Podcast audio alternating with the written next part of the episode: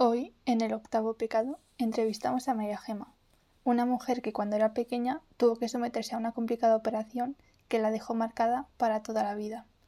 Buenas tardes, María Gema. ¿Cómo te encuentras? Bien, muchas gracias. ¿Cuál fue el motivo por el que tuviste que pasar por esa operación? Todo empezó teniendo yo un año que vomitaba mucho y mis padres al llevarme al médico, los médicos vieron que tenía un problema. Me derivaron a Madrid y allí haciéndome pruebas vieron que tenía todos los síntomas de un tumor de Wills. Es un tumor que en mayores es bueno, pero en niños es malo. Sin embargo, debido a que en los años 70 apenas había avances, al final no era ningún tumor, era simplemente un quíster.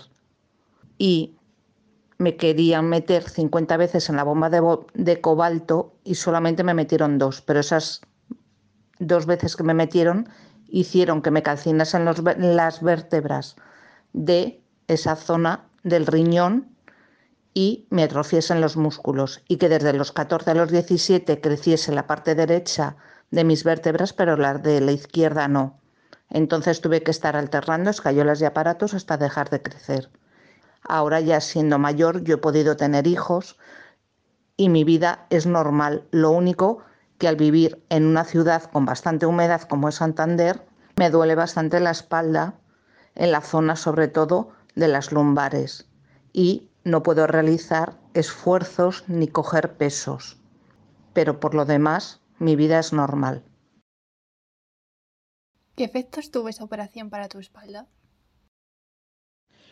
Los efectos que he tenido con mi espalda ha sido siempre el no poder coger pesos, el no poder hacer muchos movimientos, pero yo quería ser una niña normal e incluso con escayola estuve en el instituto haciendo gimnasia y pude hacerlo perfectamente.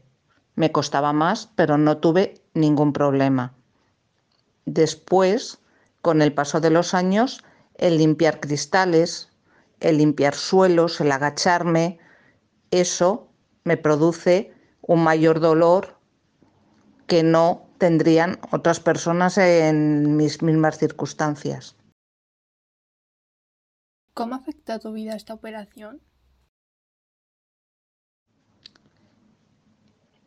El cómo me afectó, sinceramente, yo siempre me he sentido una persona como las demás. Además, he tenido la suerte, tanto en el colegio como en el instituto, en la facultad, en el trabajo, en todos los sitios, la gente se ha comportado muy bien conmigo y me han visto como una persona normal e incluso ayudándome en cosas cuando yo no podía realizarlas. Yo nunca me he sentido extraña, me he sentido siempre como una persona normal.